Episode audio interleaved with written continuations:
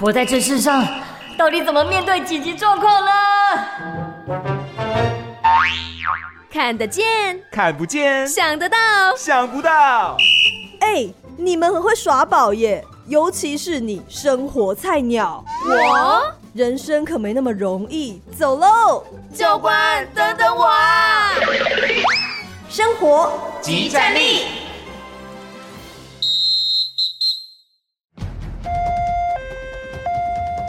谁来帮帮我？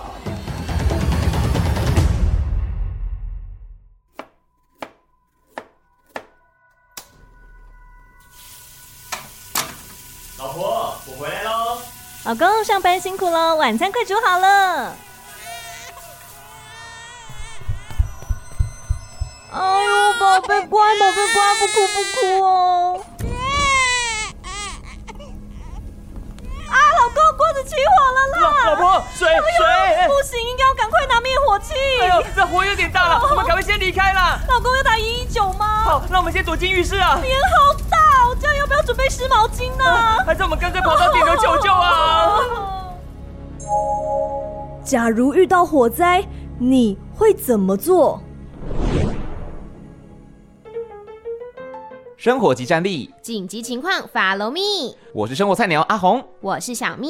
哎，小咪啊，我们刚刚听完这个剧，真的觉得日常生活中火灾很常在发生，但是我们到底要怎么做啊？我觉得应该会像剧里面那种慌慌张张的感觉。而且因为大家一想到火灾，就想说，哎、火应该要用水来灭嘛。但是真的，所有的火灾情况都可以用水来熄灭它吗？是吗？应该不是吧？那你遇到火灾的时候，你可能第一个想法应该要做些什么事情？尖叫啊！ 好了 每，一我次每一都集是都尖尖叫叫， 除了尖叫以外呢？呃，应该会先想要打一一九，然后我记得印象很深刻的是，有一年我们家附近真的发生了火灾。哦，真的哦，对，，然后我们就看到那个烟很大嘛，其实没有烧到我们这边来，我们就想说哦，要赶快打电话帮忙报那个消防队。结果呢，拿起电话拨好一一九，对方就问说啊，你们那边地址在哪里？啊，我们紧张到说不出来，就是那哦个情况，即使不是我们家，但是我们要去做这样的报案的动作的时候，都还是会觉得很紧张，因为会觉得嗯火灾是非常人命关天的事情。对啊，你很怕说错失了最佳的黄金时刻，产生一些憾事这样。那当然，我们也不希望发生这样的情形啦，所以我们才希望说，哎、我们要做一个这样的主题，让大家知道如何去做应应。而且你好像手边有些数据要跟大家做分享，对不对？没错，根据内政部消防署的资料，在一百一十年的火灾案件当中呢，它其实有做一些统计哦。你知道嗯哼在一个住宅当中最容易起火的地点是哪里吗？我猜应该是厨房吧，因为家里面应该只有厨房有火才对。厨房的确是第一名，因为呢哦我们在比如说煮东西啊，常常有些人他在煮汤有没有哦结果呢他就忘记了，就把它放在那边，其实很容易引起火灾还的。有烧开水，对，这些都是很常我们会忽略的一些小事情，但它可能会酿成大错。嗯，其他像是比如说卧室啊、客厅等等的，它其实也会有一些火灾发生。那你知道原因是什么吗？电器走火吗？什么样的电器呢？电视、 电锅， 我其实不是很有概念其实我觉得像是在冬天的时候就更要注意，哦。有一些像什么电热器、电热毯，对电热毯等等暖的气，对、嗯那有些人他就会把它开着，直到睡着，直到隔天早上。那其实有些时候它的，比如说线路太过老旧。哦，还有那种延长线插的满满对满，对对，或者是说呢，延长线它可能已经都脱落了、嗯哼那个皮都掉了，那其实就很容易会发生危险。当火灾发生的时候呢，其实逃生就是变成一件很重要的事情。那我们常会看到那种新闻会讲说，哎，因为这个防火巷啊，很多机车啊，或者它楼梯间摆满一堆杂物，然后最后人就来不及逃出去，产生这些憾事。那还有哪几个可能是我们来不及逃生会产生的潜在风险呢？嗯，刚刚阿红呢有讲到，其实有很多都是属于这个逃生障碍哦，它也是在一百一十年度的火灾死亡案件罹难因素当中居冠的因素。路。嗯那其中呢，包括说像是浓烟阻碍，因为哦浓烟阻挡你的视线嘛。哦那再来呢，就是刚刚有讲到的逃生通道阻塞，例如说呃楼梯间有东西啦，或者说呢那个阳台是封死的啦，云梯车没有办法上来之类的。然后还有像是火势燃烧过剩等等的，这些呢都是让人逃生不及的主要原因。而且我想，除了这些原因以外，还有判断也是一个因素，就是判断说我到底要不要逃，要哦或我哦往上逃还是往下逃？对啊要跑出去呢，还是要留在原地待命？这些其实都是我们要去学习。当如果真的火灾发生的时候，要怎么样去面对的一个很重要的事情。所以火灾发生的时候，我们生活菜鸟到底要怎么做啊？那接下来就要邀请到我们的生活教官喽，出发 Go, go go, go！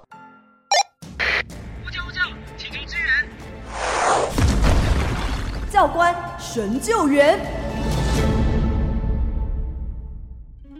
好的，那我们现在呢就要来邀请我们的生活教官哦。今天我们来到的是什么地方呢？今天来到我们的海山分队，邀请到的是板桥中队长黄尚明中队长，你好。嗨，哎主持人，你们好，我是新北市政府消防局第一救灾救护大队板桥中队中队长。平常主要的工作就是负责救灾救护，那主要是针对板桥区这一块。灾害的话，当然就是以火灾为主。是火灾发生的时候，有没有什么样子的应对，或者说口诀是方便大家记忆的呢？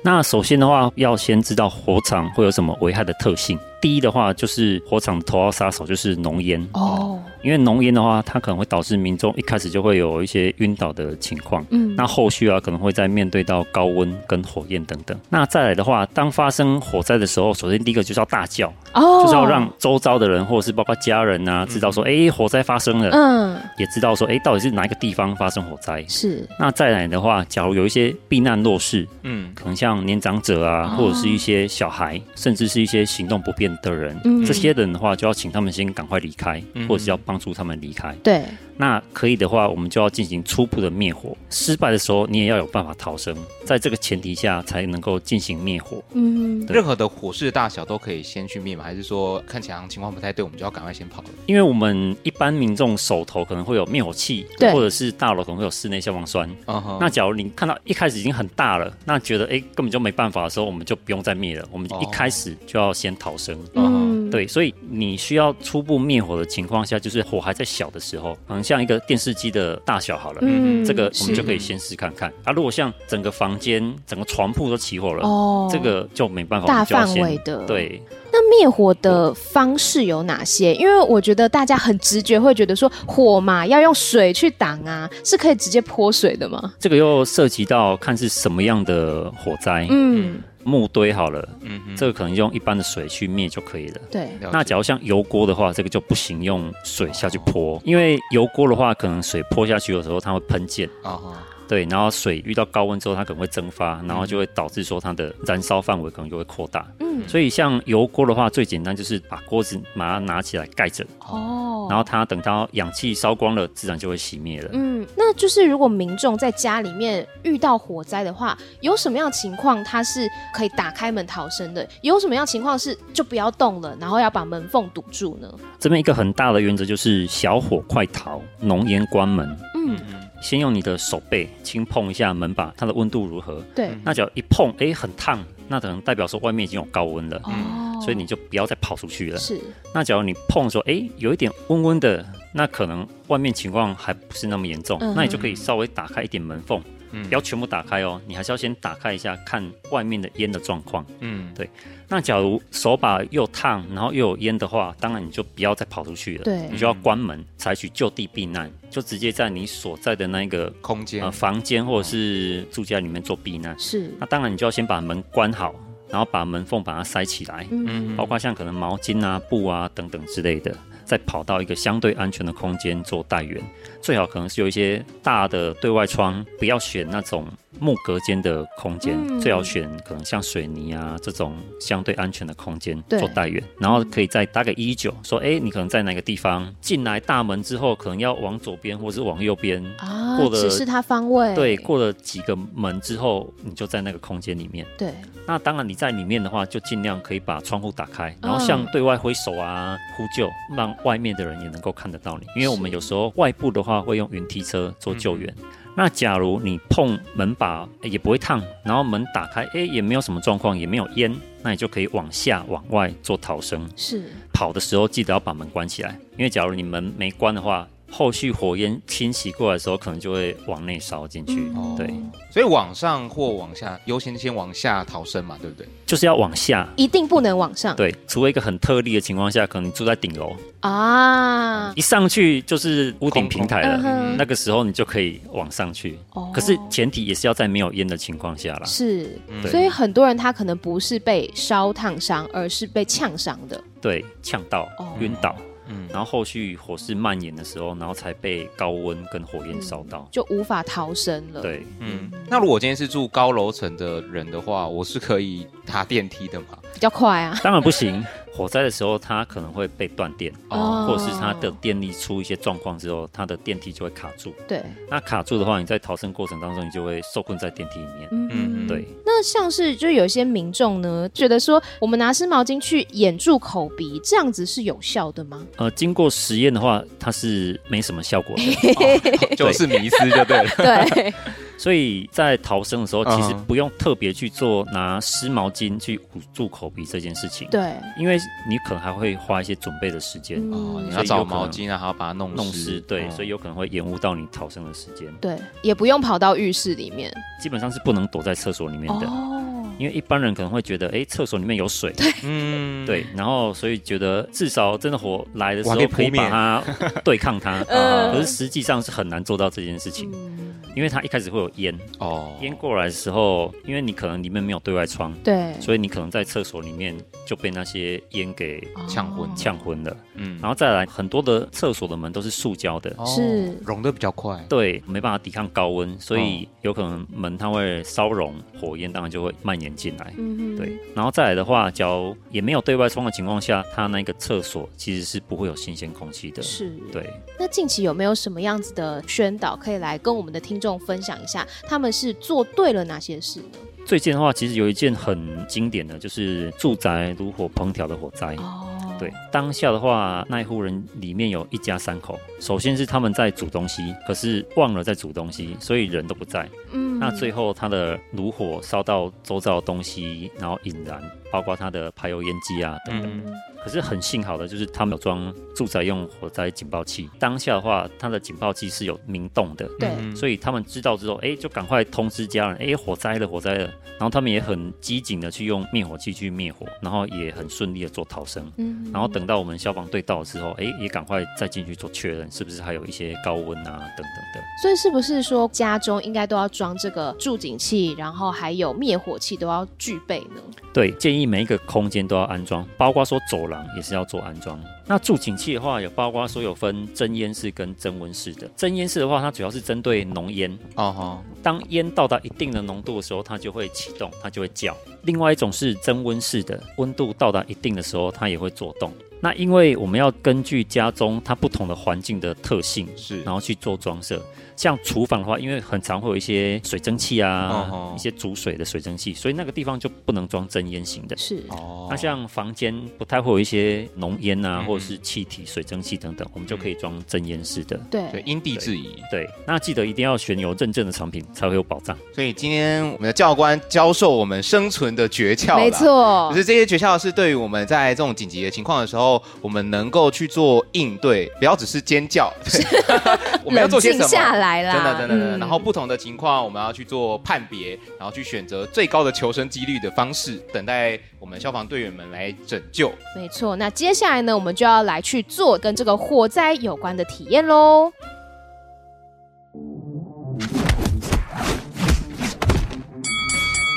菜鸟出任务，好，那我们现在来到了这个体验的部分，要请中队长来帮我们介绍一下，哎，灭火器到底要怎么使用呢？好，那呃我们看到这个灭火器啊，首先就可以看到它的压力表，看是不是在正确的位置。对，中间它会有一个嗯哼绿色的区块，是嗯哼，对，可能在偏右一点。这个嗯等于是它是在一个正常的压力范围之下。对，因为脚它压力不足的话，脚已经落到左半边红色的区块，它可能就打不出来。哦，对，所以压力不足的灭火器就不能用。哦，对所以你在使用前要先检测一下这个压力足不足够。对，然后再来的话，你就要看它适用的火灾类型。嗯，像这一支的话，它是 A、B、C 哦实行的，所以你看它普通的一般可能木头啊、塑胶都可以用。对然后像我们今天要示范的油类也是可以嗯操作的。嗯对，然后再来就是通电的情况下的电器类的火灾也都可以做适用。嗯，可以帮我们介绍 A、B、C 分别是什么样类型的火灾吗？ A 的话就是一般的，嗯比较常见的，是像可能燃烧沙发啊、嗯燃烧木头啊、嗯燃烧塑胶椅啊这种。啊，对，然后 B 类的话就是所谓油类，油锅起火，嗯或者是一些汽有车，呃燃料类的东西。嗯哼对，然后再来是 C 类是电器类的，就是通电情况下的电器火灾。嗯哼假如它电器它没有在通电的话，其实就不需要用到 C 型的灭火器。那通常都是这种通用型的，还是说呃也会有那种纯粹 A 型、纯粹 B 型的呢？一般的话，其实我们住家可能像大楼啊，或者是公寓，其实很常见就是 A、B、C 哦，通用通用的。如果住家一般要使用的话，其实会建议选择通用型的，比较是比较适然合后。适用范围比较广。，对，嗯那哼构造的部分的话，就可以看到它的瓶身，嗯，然后再来是它的握把，对嗯然后握把这当中有一个安全插销，是、嗯就是避免你不小心按压的时候，它粉末就会喷洒出来，嗯所以它会有安全插销。然后再来的话，它的喷管，然后再来会有它的一个喷嘴，是。嗯对，这主要是它的构造。哼那它的就是使用年限是多久呢？像一般的话，它都会有所谓它的要检查的日期，像这一次的话是在一零九年二月四号检查的。对，哦那下一个年度的话，就是一一二年二月四号。哦嗯那检查之后，它会检查它的瓶身是不是有腐蚀啊，因为毕竟这是金属的。嗯，嗯然后也会把它拆开来看，看它嗯里面的粉末是不是有结块。嗯是对，如果有结块的话，都是要做更换的。嗯对，然后再来的话，就会看它压力是不是足够，嗯对。那如果真的超过日期的话，但如果在火灾当中，还是可以使用它吗，还是要拿来用看看。 至少试试看。搞不好可以用。对死马当活马医。对， 好，了所以这就解是基本的外观嘛。当我们要开始操作灭火器的时候，有步骤或口诀吗？那首先很重要的口诀就是拉苗压扫，拉苗压扫，对，首先就是要拉插销，再来就是瞄，就是要瞄准火源的根部，当然就是要拿取我们的喷嘴，对着火源根部就好。是对 OK，对准好了之后，然后再来就是要压压哦压我们的握把，了哦一压下去的时候，它的粉末就会喷洒出来。解，嗯是那喷洒出来之后，我们就可以持续对着火源根部的周遭做移动，然后去嗯把它做灭火的动作。火源的根部 嘛，就是燃烧的那一个物体跟火焰相接的地方，那个就是火源的根部。哦，因为了解假如我们一直对着火焰打的话，它是不会熄的，嗯嗯，所以嗯记得要打火源的根部。连根拔起，对，所以要记得拉苗压扫。拉苗压扫。好，我要记住，我等一下小呃可能明为什么要记住 呢？因为小咪等一下要来体验， OK，拉苗压扫是我们在使用灭火器的很重要的口诀嘛。对是的，是，所以我们今天总长有帮我们安排了一个实际的体验，对，对待会会怎么进行呢？那我们有准备一个油盘，嗯那待会的话也会做实际做点火。哦，对，所以这个其实就是一个油类的火灾。对，所以待会的话，我们就可以让小小咪咪做示范。好的，没在开玩笑，好我们是真枪实弹的来。我闻到很浓的汽油味，我现在很紧张哎。欸你现在的焦虑点会是什么呢的。？我现在焦点是我会忘记那个口诀，拉苗压扫。嗯，就是中队长已经教我们的口诀了。然后实际上，如果真的发生火灾的时候，我们中队长不会一直陪在我们身边，所以我们的这个口诀非常重要。待会在小咪体验的时候呢，是没有人会帮助他的，他要自己一个人完成灭火这项工作。然后最后会有我们的中队长帮我们点评，说我们哪里还可以再做得更好，或哪里做得不错。好那我们现在就可以开始来进行。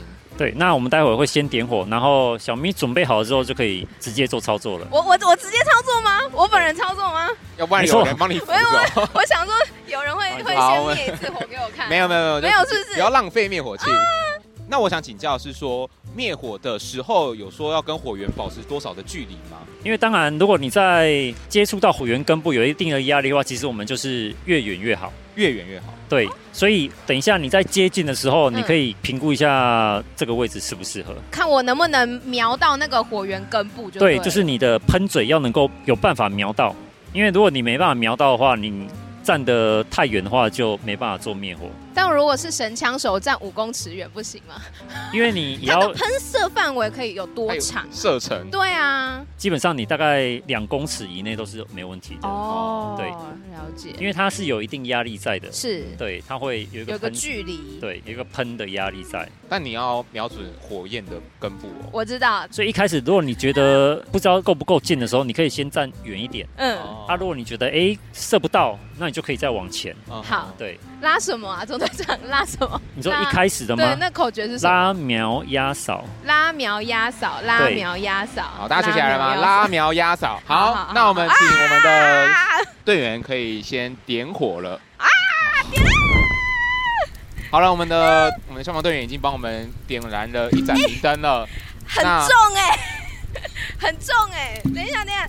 好，拉拉拉口诀是什么？口诀是什拉么？拉苗压扫，哎、是哪一手压啊？我呃，我我我我用右手。哦，好，你现在做了什么事情？我把插销拉开了，好，然后那你应该要先做的事情是什么呢？我要我要瞄啊，我要瞄啊，好，拉不起来。好，我现在把它拉起来了。哎、很重哎、我以为我在做重训，拉苗。瞄压，我压不下去。没关系，你可以持续的我做我可以持续按压，是不是对，然后再往前，因为你你没有射到火源的根部。灭了，灭了！我是打火英雄哎、对啊我熄灭了火耶哎拉苗。压扫。对，这其实在一瞬间就结束了。那个是因为我们只是小小的体验啊，真的火灾可能没有那么快。对对对对对，但是我觉得我的心得是灭火器蛮重的，请问有几公斤啊？我觉得大概会有五公斤，五点七，你看差不多，跟我猜的差不多，五点七。所以其实对于小蜜这样的弱女子来讲，是有一点点吃力的。是有一点吃力，我们嗯从声音上都可以听得出来，你刚刚不断的在负重训练。对，而且就是因为你一手要拿着那个喷嘴，一手要压那个握把，握它把的时候，其实也是会有一点吃力的。嗯，。对，那我们刚刚已经完成了一项体验，我们就请我们的教官、我们的中队长帮我们点评一下，刚刚有哪些地方可以再做得更好的呢？还是说，哎、其实已经 perfect 了呢我？觉得我做得蛮不错的吧。 你先给自己一个分数，满分一百分，你会给自己几 分呢？我觉得有八十八吧。那我们请中队长帮我们点评一下。其实刚刚做的很不错啦，拉苗压扫都有做到。对那其实就是。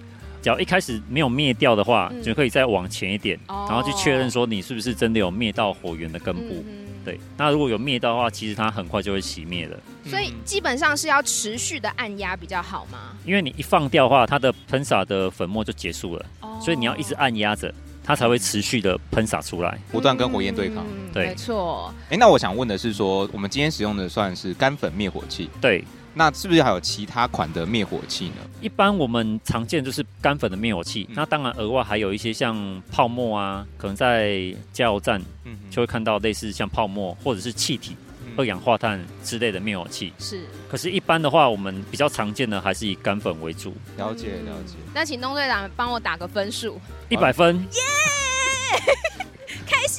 中队长是个好我人，觉得可以，就是小扣一分啦，小就是扣一分是不是？对对对，我你觉跟得我客气哦刚刚那边应该是要持续的按压，才不会让火势呢再烧起来。哦，因为今天真的是小范围而已，没错小小的小火盆。我们都是在安全的环境下，有专业人士的指导下，才来进行这样的体验。所以大家在家里面不要随便体验哦。不要把它当玩具，对因为它是它可能是在火场当中是你唯一救命的工具。好，那我们今天呢很开心可以来做这样的体验，小咪也学到了很多哦口诀是什么呢？拉苗压扫。啊，一百分， 想考一百我，分，好，也希望大家如果说未来啦，真的在这个火场当中遇到这样的状况的话，希望大家可以尽量的保持冷静，然后呢来使用灭火器，或者说刚刚中队长分享到的这些逃生的步骤跟口诀喽。今天再次谢谢我们的中队长。好，谢谢主持人。谢谢。